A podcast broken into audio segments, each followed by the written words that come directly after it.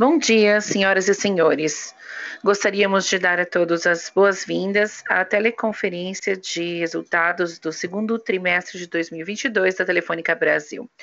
Hoje temos conosco, representando os executivos da empresa, o senhor Christian Gebara, CEO, o senhor Davi Melcom, CFO e Investor Relations Officer, e o senhor Gabriel Menezes, gerente sênior de relação com investidores. A teleconferência também será transmitida simultaneamente por webcast e pode ser acessada junto com a apresentação de slides pelo site telefonica.com.br/ir. O replay estará disponível logo após a teleconferência. Após a apresentação da empresa, teremos uma sessão de perguntas e respostas, quando mais instruções serão fornecidas. Caso precisem de assistência durante a teleconferência, digitem asterisco zero para falar com o operador. Antes de prosseguir, gostaríamos de esclarecer que eventuais declarações que possam ser feitas durante esta teleconferência relativas às perspectivas de negócios da Telefônica Brasil, projeções, metas operacionais e financeiras baseiam-se em crenças e premissas da direção bem como informações atualmente disponíveis para a empresa. Considerações futuras não são garantia de desempenho, envolvem riscos, incertezas e premissas, pois se referem a eventos futuros e, portanto, dependem de circunstâncias que podem ou não ocorrer.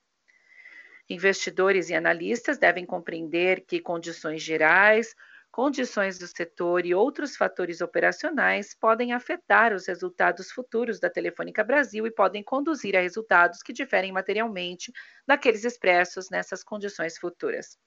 Agora eu passo a palavra ao senhor Gabriel Menezes, gerente sênior de Relações com Investidores da Telefônica Brasil. Senhor Menezes, pode começar. Muito obrigado, bom dia a todos. Sejam bem-vindos à teleconferência de resultados da Telefônica Brasil para o segundo trimestre de 2022.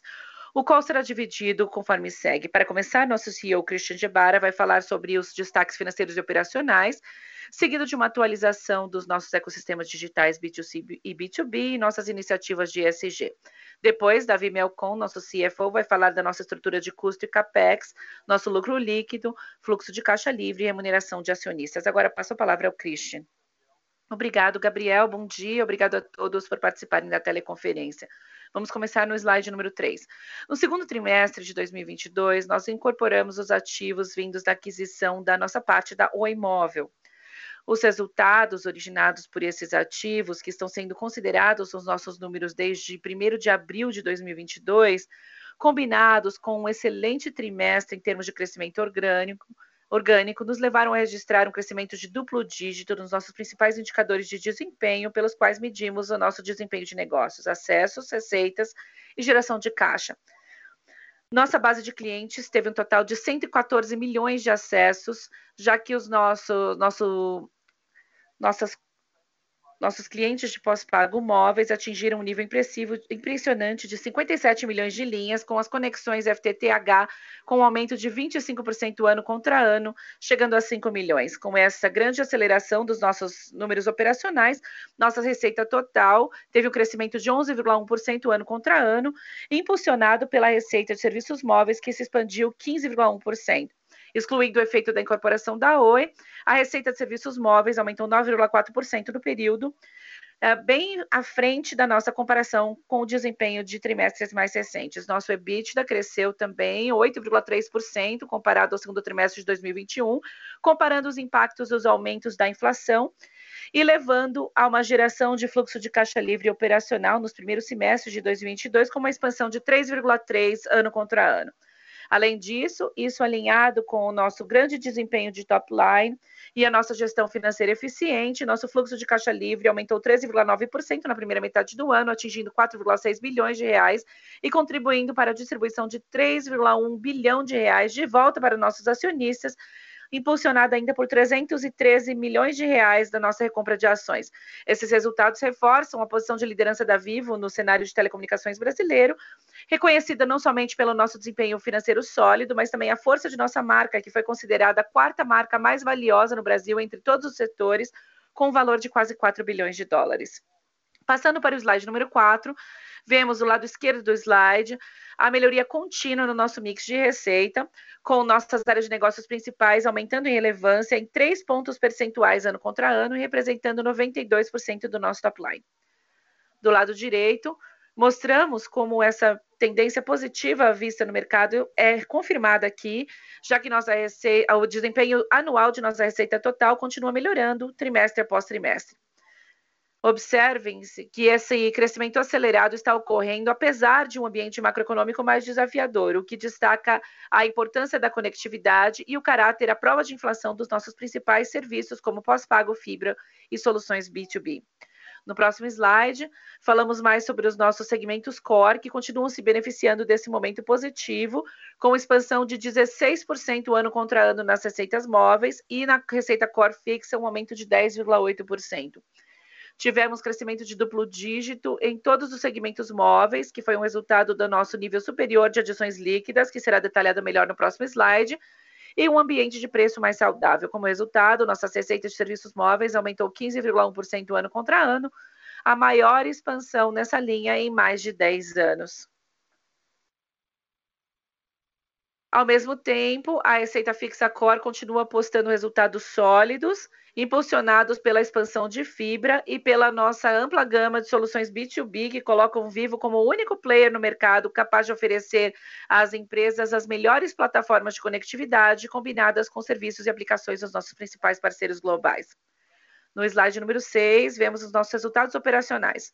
Nossa base móvel cresceu 23% ano contra ano, chegando a 99,2 milhões de acessos, com a adição de aproximadamente 12,6 milhões vindos da Oi, além de 1,4 milhões de acessos pós-pagos orgânicos. Vale ressaltar que no segundo trimestre de 2022 registramos o nosso maior nível de adições líquidas pós-pagas orgânicas, excluindo M2M, em mais de sete anos, com aproximadamente um milhão de novas linhas acrescentadas trimestre contra trimestre, considerando linhas híbridas e puramente pós-pagas. Estes resultados impressionantes, além do nível mais baixo de churn pós-pago na história da Vivo, é uma prova da qualidade dos nossos serviços e do posicionamento da nossa marca, já que a nossa base de clientes continua se expandindo mês após mês. Em relação à fibra, Chegamos a 21 milhões de domicílios cobertos em 354 cidades, num total de 5 milhões de clientes. Na área de negócios de FTTH, essa é a nossa principal alavanca de crescimento e continuamos avançando nesse segmento com a nossa oferta convergente Vivo Total, expandindo nossa pegada de fibra por meio da implementação orgânica e o Fibra Brasil. Passando para o slide 7, temos aqui uma atualização sobre os nossos serviços digitais B2B e B2C. Como podem ver do lado esquerdo do slide, a receita venda das vendas de serviços B2B digitais continuam tendo um excelente desempenho, com um aumento de 36% ano contra ano, atingindo 2,3 bilhões de reais nos últimos 12 meses, liderado por um aumento da demanda por cloud, cibersegurança e soluções digitais. Um outro segmento corporativo muito promissor que temos é o Vivo Agro. Hoje, o Vivo Agro entrega conectividade de alta performance e serviços de garantia de eficiência às propriedades agrícolas.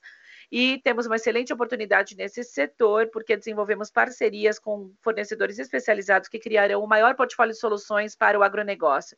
O resultado é que vamos lançar novos produtos de IoT que vão potencializar as ferramentas de gestão e melhorar a produtividade dos clientes, que serão capazes de gerenciar e rastrear o gado remotamente usando drones para monitorar os perímetros e aplicar insumos às plantações. Em relação ao ecossistema B2C, o Vivo Money continua se expandindo com mais de 80 milhões de reais em crédito concedido até agora, depois de um crescimento de seis vezes nas originações neste trimestre na base anual. Nesse meio tempo, Vivae, nossa joint venture com a Anima na área de educação, está progredindo de acordo com o planejado. Nós já definimos o CEO e a equipe de gestão e temos a meta de lançar um produto viável mínimo ainda em 2022. Finalmente, a Vivo Ventures, nossa venture capital corporativa, está nos passos finais para a primeira rodada de investimentos após a criação de uma lista das 20 potenciais empresas em que podemos investir, que foram selecionadas de acordo com seu potencial de crescimento e a sua adequação com a estratégia de ecossistema digital da Vivo.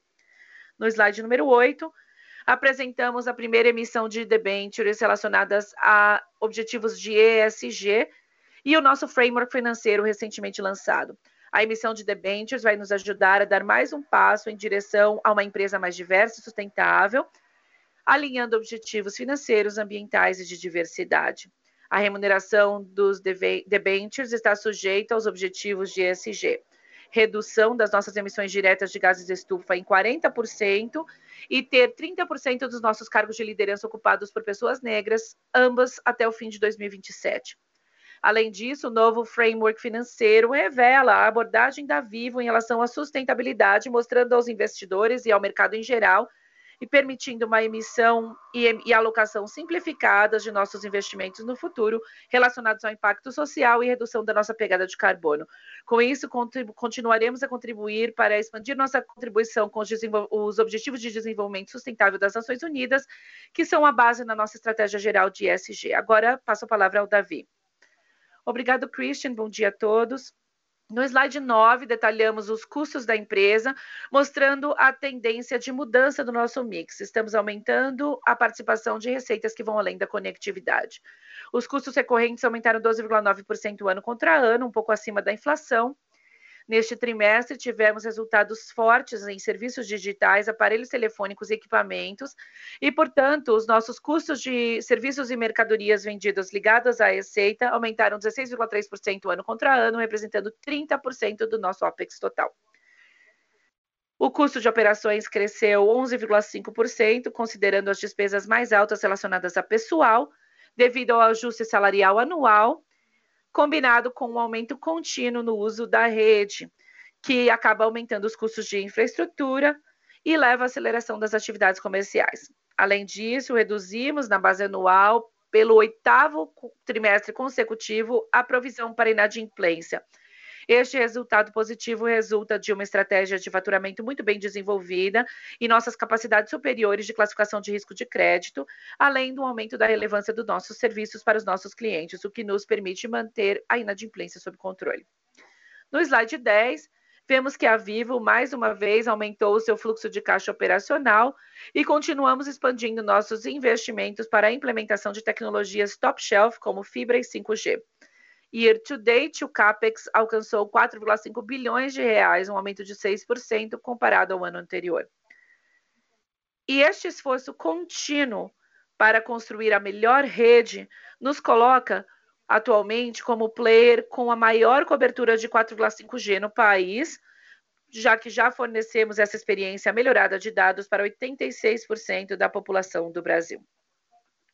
Como resultado, nosso fluxo de caixa operacional, nós acreditamos que é uma métrica muito importante para validar a rentabilidade das nossas operações e chegou a 4,6 bilhões de reais year to date, um aumento de 3,3% comparado ao ano anterior.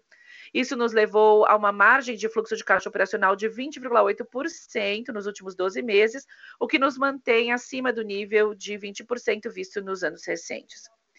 Passando para o slide 11, a evolução anual do nosso lucro líquido foi impactada por um endividamento mais alto, relacionado à aquisição das frequências 5G e os ativos móveis da Oi, e que, embora tenham melhorado a nossa estrutura de capital, resultam em custos financeiros mais altos, principalmente com os aumentos recentes na taxa de juros local.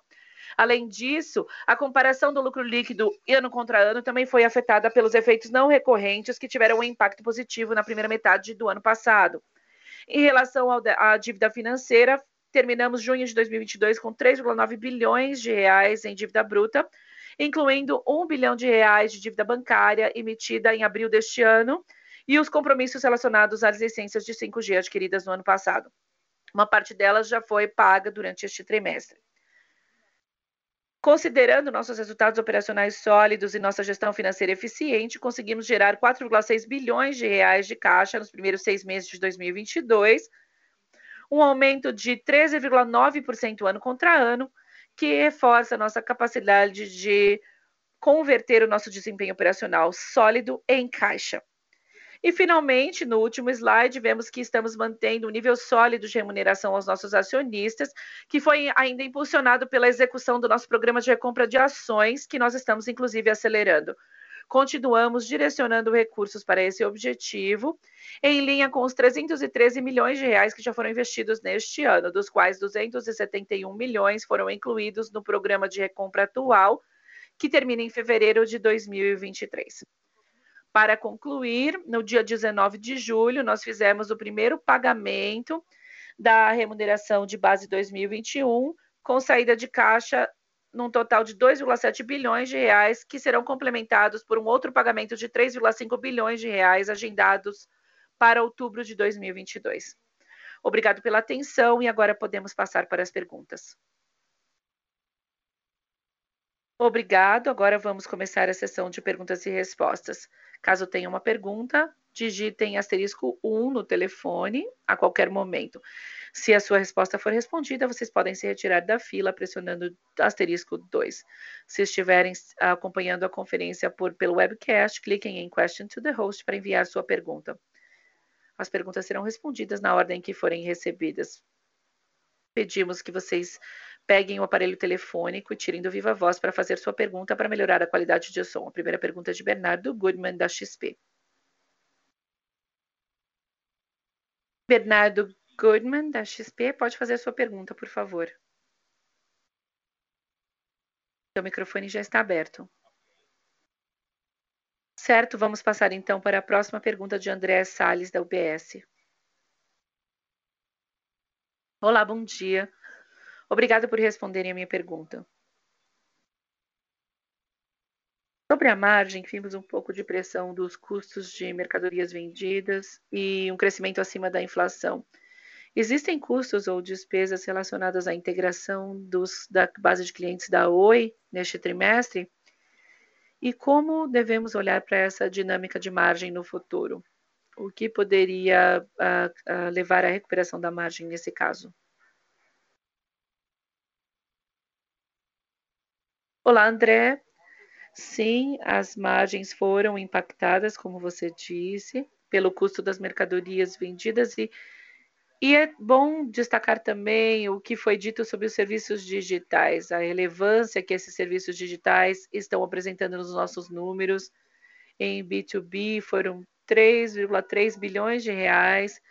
Então, como vocês podem imaginar, esses serviços vêm com uma margem mais baixa. Não tem CAPEX na maioria deles, então a margem é mais baixa. E também estamos aumentando os serviços digitais na arena B2C, também estamos vendendo muito entretenimento como serviço, estamos agora abrindo os números para B2C. Não estamos abrindo os números ainda para B2C, mas os serviços também estão crescendo. O que queríamos destacar é que esses serviços estão chegando a um volume relevante nos nossos resultados. O nosso número absoluto de EBITDA está crescendo, está acima de 8%. E no futuro, o que vamos ver vai ser mais vendas de serviços e, ao mesmo tempo, a digitalização ainda tem um papel importante nessa redução de custo. Portanto, vamos ver benefícios de, de uma digitalização adicional no atendimento aos clientes e também nas comissões de vendas, já que estamos Hoje, nossas vendas, hoje, cerca de 30% das vendas em B2B estão no canal de e-commerce. E vemos espaço para aumentar ainda mais, acima de 30%. Portanto, vai ser uma combinação de duas coisas. E é importante destacar o impacto no CAPEX da venda desse serviço. Não tem impacto, porque esses serviços estarão na infraestrutura de conectividade que já estamos implementando. Os números da Oi estão incluídos. É claro que a margem da Oi é muito maior, porque estamos atendendo a esses clientes com os nossos canais que nós já temos implementados, principalmente no Nordeste, em que herdamos a maioria dos clientes. A rede é capaz de absorver esses clientes também. Portanto, a margem é muito mais alta na incorporação da Oi.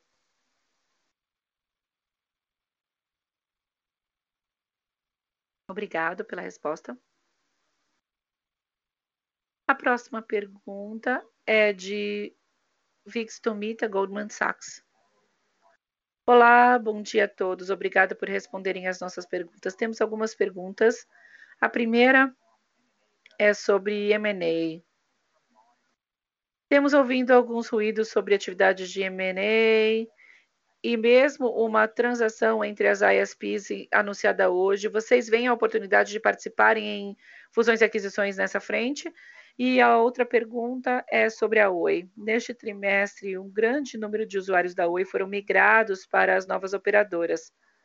Vocês estão vendo uma movimentação relevante no mercado desses usuários recentemente migrados da Oi, pedindo portabilidade de uma operadora para outra ou mudando de operadora em termos gerais? E, e o que esse embaralhamento dos assinantes da Oi, ele vai ser um fator relevante para esse, essa, esse desempenho pós-pago orgânico muito forte que vocês tiveram nesse trimestre? Vou começar com a segunda pergunta, depois a primeira. É claro que é importante. Nós vemos que vai haver sim um aumento na portabilidade. Se você vir a participação da portabilidade nos números do nosso endividamento líquido no segundo trimestre de 2021, a portabilidade representava 16% das nossas adições líquidas, desculpem, neste trimestre representa 31%. E não é só a portabilidade da Oi, é a portabilidade completa de todas as operadoras. Mas quando olhamos as adições líquidas, no nosso caso, foi de 1,4 milhão de adições líquidas pós-pagas neste trimestre, e isso sem considerar o movimento dos clientes, a movimentação dos clientes da Oi para a nossa base de clientes. Isso mostra que sim, isso pode sim estar impactando, os números de portabilidade podem estar tendo um impacto, mas não é só isso. Temos também um desempenho comercial forte da Vivo, que também reforça. Se você olhar os nossos números de churn, que foi 1,1%, o churn pós-pago é o mais baixo em comparado também ao segundo trimestre de 2021 e comparado com anos atrás, 1,5. Portanto, é uma combinação de fatores.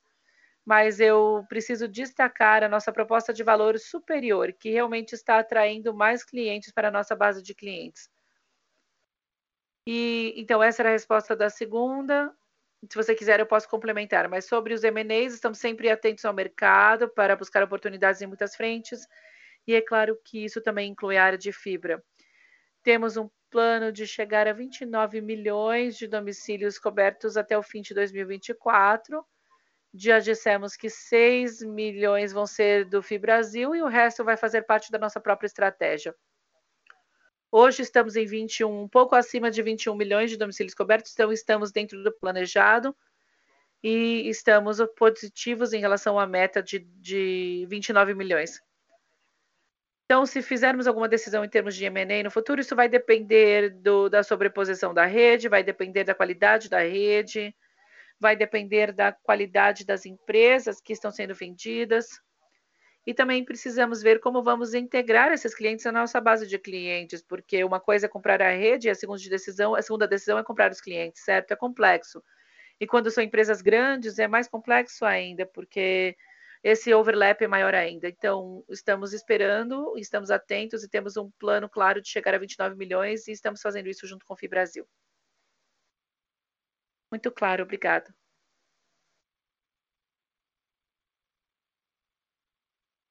A próxima pergunta é de Bernardo Goodman, XP. Olá, bom dia a todos. Obrigado por responderem a minha pergunta. Eu tenho duas perguntas. A primeira é sobre o crescimento sólido em imóvel. Isso parece ter sido acelerado pela racionalidade nesse segmento, pela a consolidação do mercado parece estar trazendo mais racionalidade aos preços. Por outro lado, o guidance de vocês, o guidance de vocês relacionado às sinergias foi bastante conservador e não considerou as sinergias de receita. Será que poderíamos presumir que essa tendência ainda está em estágios iniciais?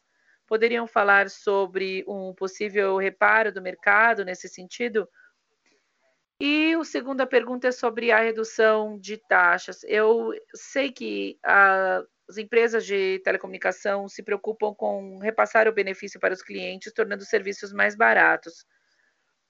Mas eu gostaria de entender se essa redução no preço abre espaço para uma recomposição gradual da margem.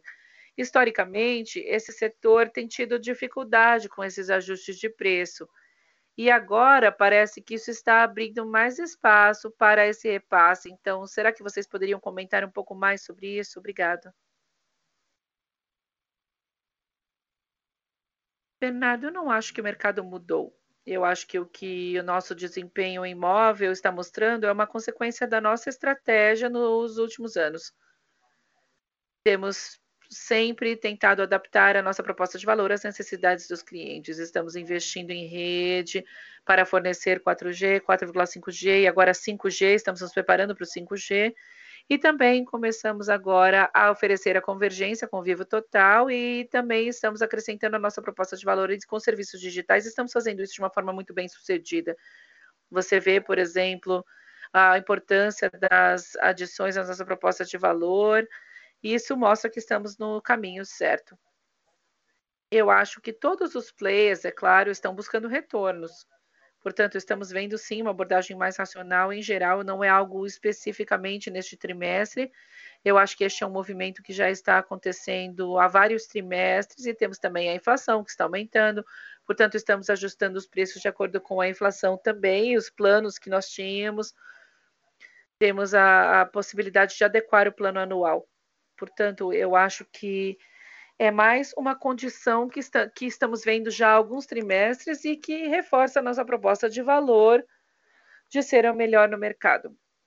Em relação às sinergias, sim, nós não falamos de sinergias das receitas e vamos manter os números que vocês viram antes, que é o 5,4 baseado no OPEX e no CAPEX.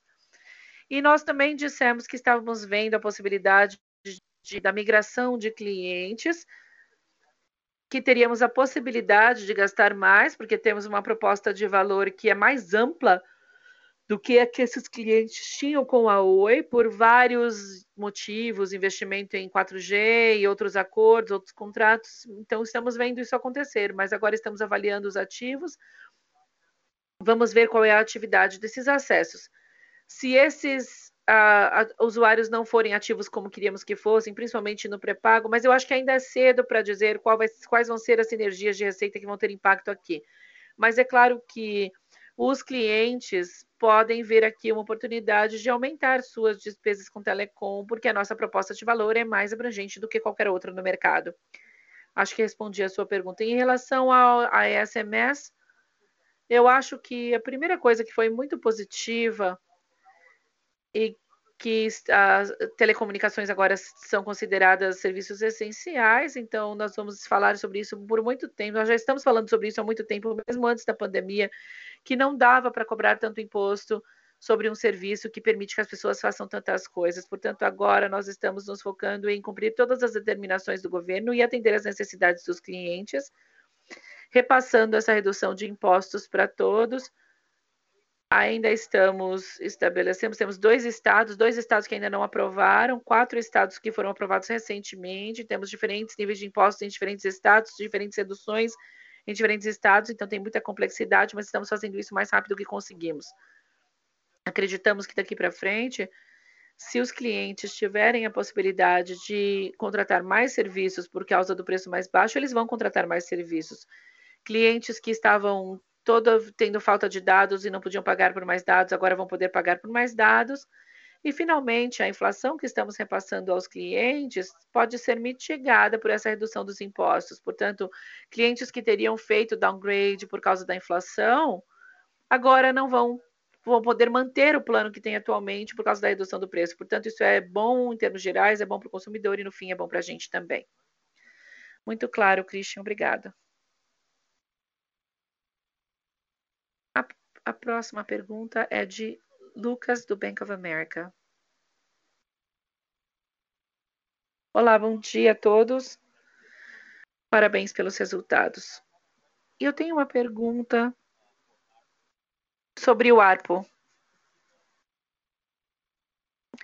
Poderiam nos dar mais informações sobre como foi o desempenho orgânico do ARPO sem considerar a Oi em pós-pago e pré-pago, e também sobre o próximo trimestre. Com somente três players, vocês acham que isso também vai ter impacto no ARPO? E também sobre o churn, porque como você mencionou, vocês chegaram aos níveis mais baixos de churn. Vocês esperam que essa tendência continue daqui para frente?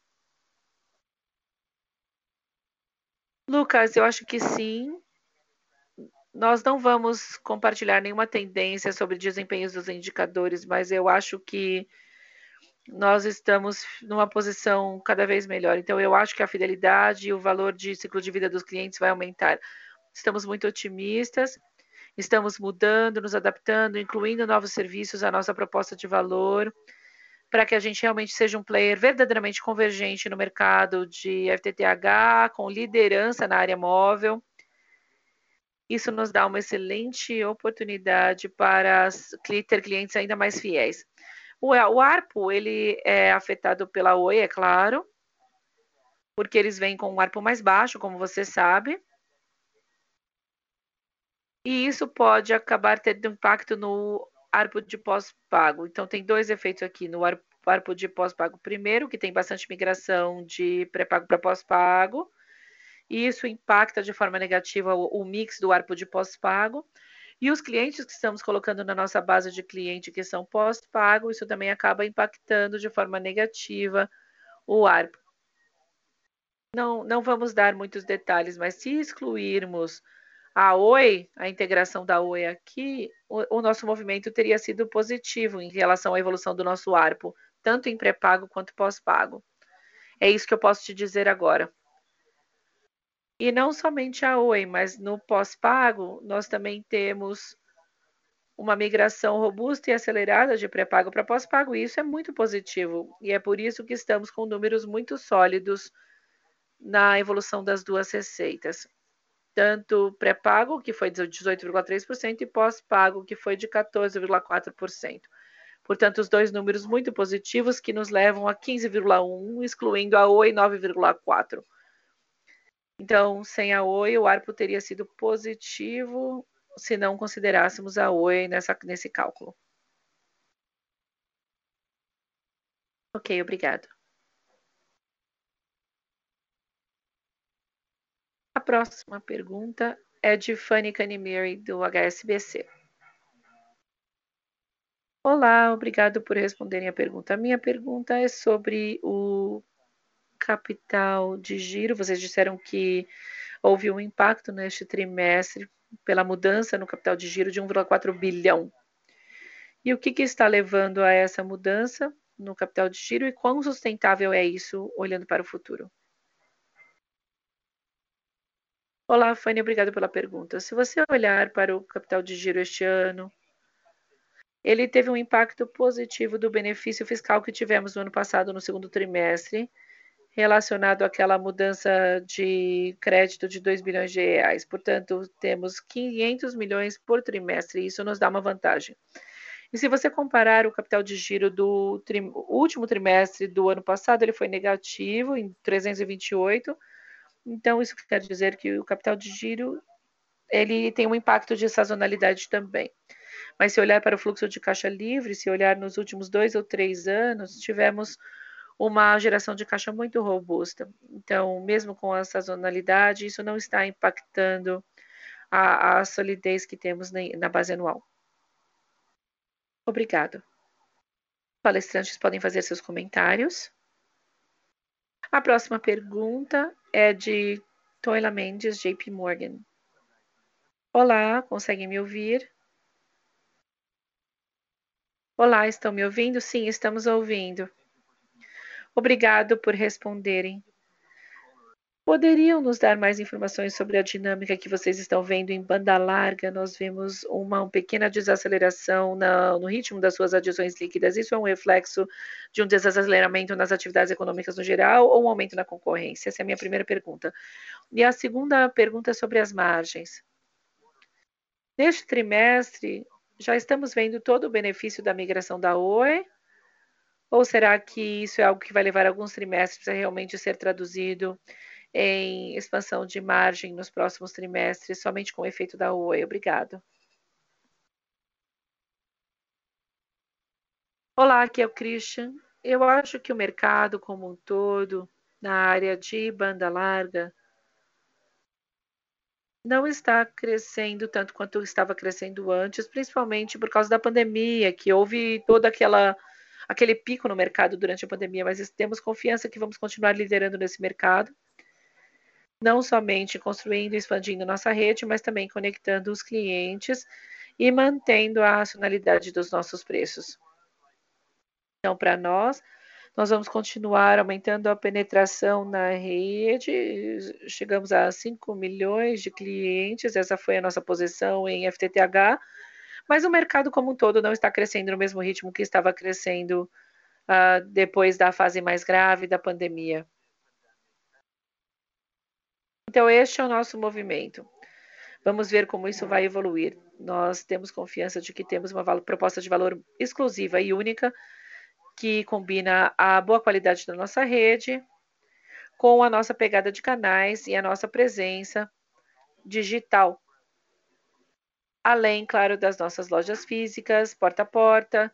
E agora estamos oferecendo convergência com o Vivo Total e os nossos serviços digitais. Esse é um movimento natural que estamos fazendo e estamos prestando muito, muita atenção à resposta da demanda e queremos chegar a 29 milhões de domicílios cobertos, como eu disse antes, e manter o alto nível de penetração que nós esperamos ter nos próximos anos. Portanto, é um movimento natural, liderança, mas, como eu disse, o mercado não está tão acelerado quanto estava no pico da pandemia. Em relação à margem, o Davi pode falar sobre a Oi e a margem. Vou responder a segunda pergunta, é o Davi. Uh, nós sabemos que a Oi está tendo impacto desde o dia 1. As sinergias e as margens vão continuar melhorando trimestre após trimestre. Só para lembrá-los, nos primeiros 12 meses, nós vamos pagar como parte da transação um acordo de transição de serviços de cerca de 150 milhões para a Oi, porque eles ainda estão cuidando desses clientes que vão ser migrados de forma gradual nos próximos 12 meses. Então, depois que a gente tiver do, 100% desses custos internamente, com certeza isso vai melhorar. E também para adaptar a nossa rede, principalmente na região em que estamos recebendo os clientes da Oi, durante 2022 vamos ter investimento em capex, algumas quantias que não vão precisar, não vamos precisar continuar investindo nos próximos anos, é só este ano. Portanto, a margem vai ficar acima de 70%, a receita vinda dos clientes da Oi, portanto, os números que estamos mostrando no segundo trimestre, as margens vão sim melhorar nos próximos trimestres. Perfeito, obrigado.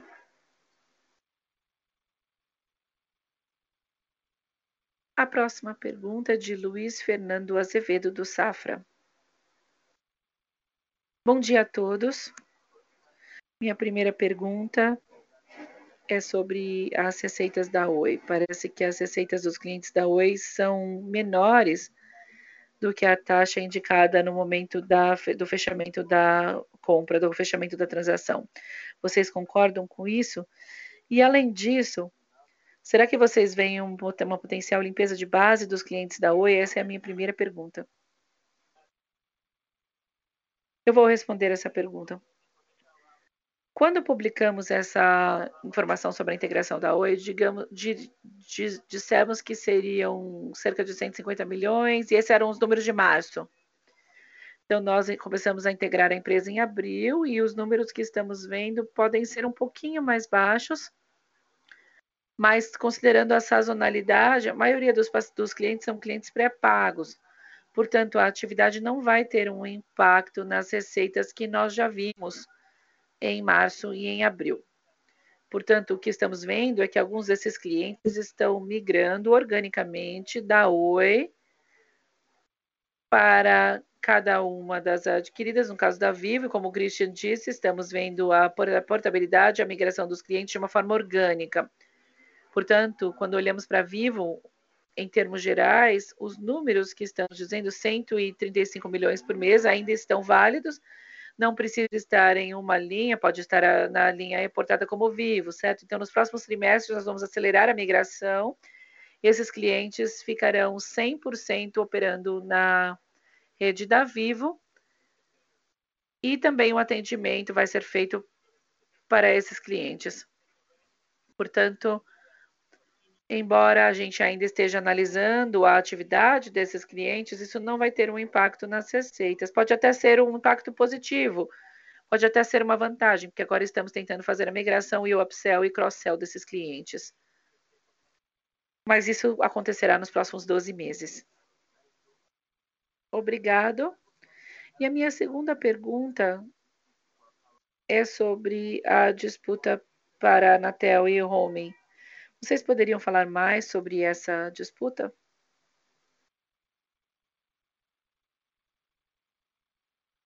Sim, o que estamos discutindo é o modelo que foi usado para calcular o roaming. Nós concordamos com a decisão da Anatel e do CAD de que precisamos apresentar um, a questão do roaming, mas isso é baseado no modelo que foi baseado no Plano Geral de Objetivos de Concepção, do PGMC. E foi com base nisso que apresentamos a nossa primeira oferta. Portanto, o que estamos discutindo hoje é como vamos calcular as tarifas de roaming, não a imediação, porque nós concordamos com a imediação. A questão é mais o modelo usado para definir a tarifa e, e isso não foi definido. Eu não posso dar muito mais informação neste momento, porque é o que nós temos por enquanto. Nós usamos as normas, as regula regulamentações que já existem hoje, que o, tem uma contabilidade de custo histórico e totalmente alocado, e foi essa que nós usamos para apresentar a nossa oferta, assim como fizeram as outras operadoras. Parece que houve uma nova proposta agora com base em um modelo de cálculo diferente que não está na norma, que seria bottom-up com custo incremental.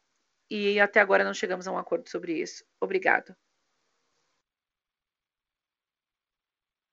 A próxima pergunta é de André Salles, UBS. Olá, obrigada por responderem a mais uma pergunta minha. Poderiam comentar os slides que mostram a aquisição dos ativos móveis da Oi e o plano de descomissionamento? Vocês estimam custos relacionados ao, ao rescisão com contratados? Bem, ele, os, eles estão à venda e isso fez parte da oferta, então estão lá. Nós teremos um período para que as pessoas respondam e atendam, então 50% será desinvestido para atender a mediação e teremos que aguardar as ofertas que aparecerão e depois tomar a decisão. Sim, eu gostaria de complementar, André. O que temos no nosso balanço mostra um passivo que nós já temos para aqueles 2.700 sites que vão vir da Oi. Então, o pior cenário já foi considerado no nosso balanço. Agora estamos renegociando com as empresas das torres para ver se a gente vai fazer o descomissionamento de mais da metade delas, porque vão ser colocadas à venda. Então, vamos ter que negociar isso. Mas o pior cenário já foi considerado então, só temos diante de nós a oportunidade de gerenciar melhores processos nos próximos 12 meses.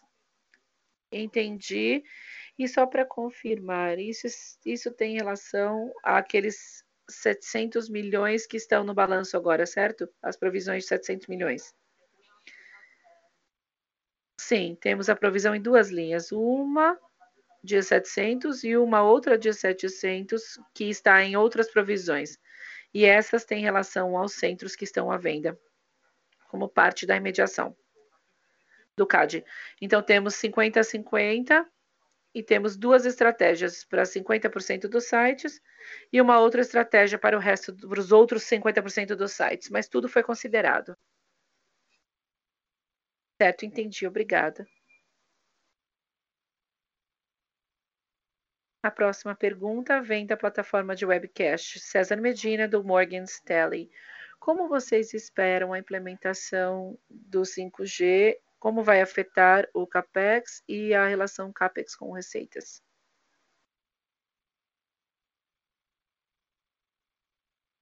Isso faz parte do, do negócio, é uma evolução, a evolução da tecnologia. Nós continuamos investindo em novas tecnologias, então investimos em 4,5G e ainda estamos implementando uma cobertura mais ampla. Começamos com o 5G nas cidades que foram incluídas na homologação, mas vamos além. É claro que essa é uma decisão comercial que ainda não tomamos, mas quando a gente começar a fazer isso, não vamos fazer mais investimentos em tecnologias mais antigas, como por exemplo 3G. E como eu disse antes, vamos aproveitar a oportunidade para fortalecer a nossa posição como prestador líder de infraestrutura no Brasil, tanto na área móvel quanto fibra. E isso é algo que nós acreditamos no passado estamos vendo os resultados hoje. Nós acreditamos que vamos trazer receitas adicionais conforme nós vamos nos diferenciar cada vez mais como a líder com a melhor proposta de conectividade de serviços digitais no país. Então, vai fazer parte do nosso CAPEX, mas vai ser uma combinação também de uma redução dos investimentos em tecnologias anteriores. Obrigado. Chegamos ao fim da sessão de perguntas e respostas. Agora eu gostaria de passar a palavra ao Sr. Christian Gibara para seus comentários finais. Obrigado a todos por terem participado da nossa teleconferência. Como dissemos no início, estamos muito satisfeitos com os resultados apresentados, com destaque para o crescimento único que tivemos em todas as nossas linhas de receita um, resultado de crescimento de dois dígitos e também um aumento no nosso, nos nossos resultados de EBITDA também. E no fim, um fluxo de caixa livre que reforça os nossos resultados robustos do trimestre. Estamos aqui à disposição se tiverem mais perguntas. E mais uma vez agradeço a todos por terem participado. Obrigado. Chegamos ao fim da teleconferência da Telefônica Brasil para o segundo trimestre de 2022. Vocês podem desconectar agora. Tenham um ótimo dia.